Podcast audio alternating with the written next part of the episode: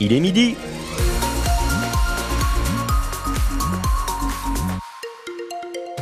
Et les infos, Anthony Rimbaud, bonjour. Bonjour Eric, bonjour à tous. Vigilance jaune pour neige verglas.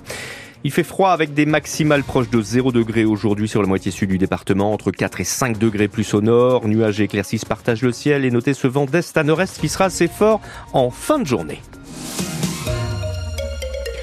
Le port de commerce de Cherbourg surveillé par des engins volants. Deux drones survolent le site. Ils sont opérationnels depuis hier. Leur mission, tout voir des allées et venues sur le port, sécuriser la frontière et repérer notamment les migrants qui tentent d'embarquer sur les ferries. Jacqueline Fardel, vous avez suivi les premiers vols de ces drones. Là, on s'est mis à 150 mètres pour être discret et pas être entendu par les migrants et pouvoir les détecter plus facilement. Aux commandes, le brigadier chef Anthony, l'un des deux télépilotes de la PAF spécialement formé. Donc là, on est en train de surveiller les abords de la zone d'accès restreint pour détecter l'approche de migrants. Alors là, je suis en vision thermique et je vois les sources de chaleur en fait. Ça permet de les détecter beaucoup plus rapidement parce qu'il y a pas mal d'infrastructures sur le port. Donc c'est compliqué de les déloger et de les apercevoir. Si, si, là, il y avait une présence, mais c'est un chauffeur routier. Les drones permettent d'être plus mobiles, de quadriller la zone avec une vue panoramique et donc d'être plus efficaces, explique le commandant divisionnaire Hugues Touliou, chef du service interdépartemental de la PAF de la Manche, alors que les migrants contournent de plus en plus le dispositif existant. Les clôtures sont plus difficilement franchissables, mais nos migrants maintenant passent davantage par les enrochements, des, points qui sont un peu moins visibles et bah, qui sont d'autant plus dangereux pour eux d'ailleurs. Donc nous, ça nous permet de les voir euh, un peu plus facilement, euh, de pouvoir les repérer et euh, de voir avec la sécurité portuaire, par exemple, d'améliorer encore le dispositif de sûreté passive. Selon la PAF, il y a actuellement environ 80 migrants, essentiellement afghans, sur la zone de Cherbourg. Plusieurs tentent chaque jour de passer vers l'Angleterre, a fortiori en hiver, avec la présence importante de remorques de fret. Le reportage de Jacqueline Fardel et nous on surveille les routes.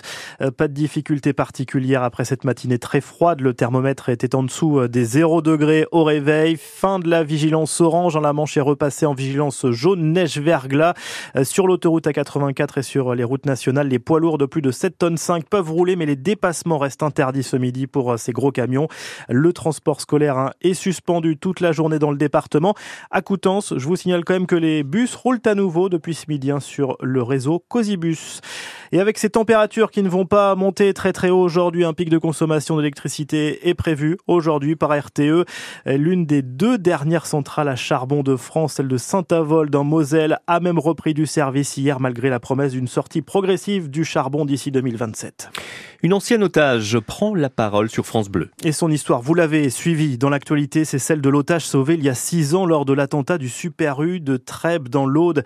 En 2018, un terroriste abat quatre personnes, une Carcassonne et trois autres à Trèbes. Parmi les victimes, le lieutenant-colonel Arnaud Beltrame, un nom qui résonne pour nous manchois car il avait commandé les gendarmes d'Avranches jusqu'en 2014. La compagnie porte d'ailleurs son nom aujourd'hui. Ce jour de mars 2018, Arnaud Beltrame s'est substitué à une otage et sera ensuite exécuté par le terroriste. L'otage, c'est Julie, 39 ans à l'époque, caissière au Super U. Elle sort un livre aujourd'hui, Sa vie pour la mienne, et elle témoigne ce midi sur France Bleu.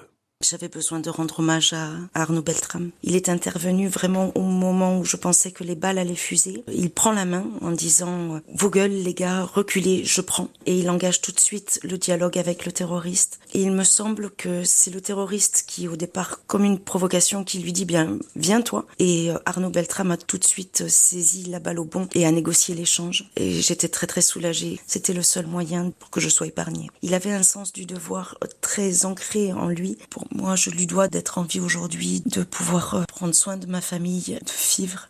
Et c'est une relation très particulière. C'est comme un grand frère. Ça paraît étrange, mais je pense souvent à lui, je prie pour lui, je lui demande souvent de l'aide ou de me guider. Voilà.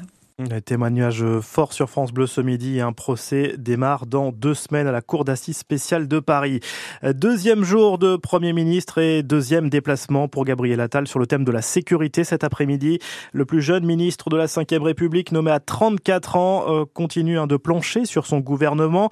Stéphane Travers, le député manchois de la majorité, souhaite que l'équilibre entre toutes les sensibilités justement de cette majorité, que ce soit de gauche ou de droite, soit respecté.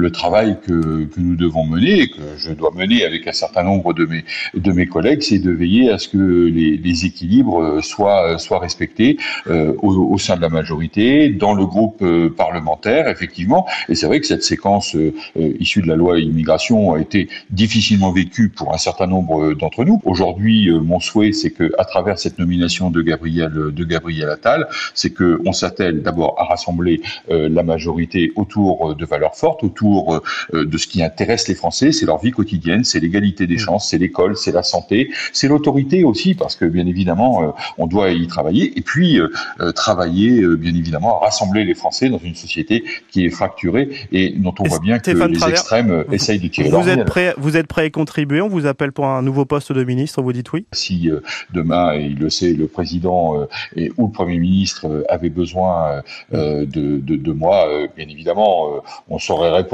positivement. Stéphane Travers qui était notre invité ce matin sur France Bleu Cotentin, écouté sur l'appli ici ICI. La chasse au rabais est lancée. C'est le début aujourd'hui des soldes d'hiver, six semaines de prix réduits pour permettre aux commerçants de réduire leur stock, même si les soldes hein, c'est moins exceptionnel aujourd'hui avec euh, ces rabais tout au long de l'année. Ça reste un temps fort dans les boutiques, mais certains commerçants regrettent une programmation si tôt dans la saison, Benoît Martin. Oui, hier, dans les rues piétonnes de Cherbourg, la plupart des rideaux étaient baissés devant les enseignes de prêt-à-porter et les équipes s'activaient en prévision des soldes. Là, on fait de l'art plastique.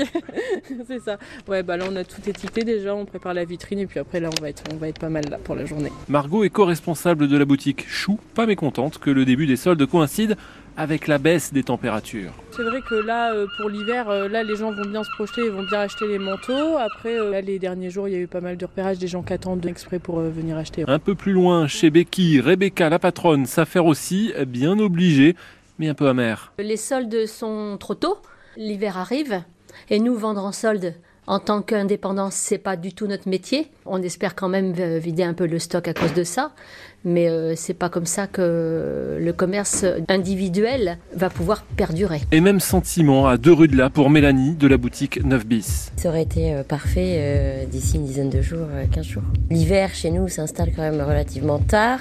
Après, voilà, on vendra, mais en solde. C'est toujours moins intéressant pour nous et intéressant pour les clients. Ceux qui vont avoir le sourire, ce sont les clients. Les rabais seront au rendez-vous. Je fais du moins 50, voire du moins 60. Et les stocks aussi. Et fin des soldes le 6 février.